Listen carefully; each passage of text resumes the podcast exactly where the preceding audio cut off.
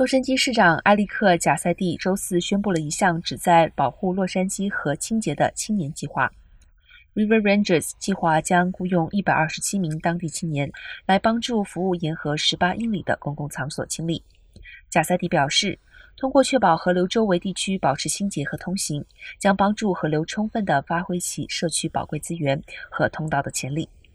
同时提供给年轻的洛杉矶居民开启职业生涯的机会。一旦人员配备齐全，工作人员将前往河流的所有四个区域地点：塞普尔维达盆地、盆地本身、盆地东部和格兰戴尔海峡。他们将沿途提供道路、小径和桥梁清理。三十岁以下的人可以申请在该计划中工作，可以全职或兼职工作。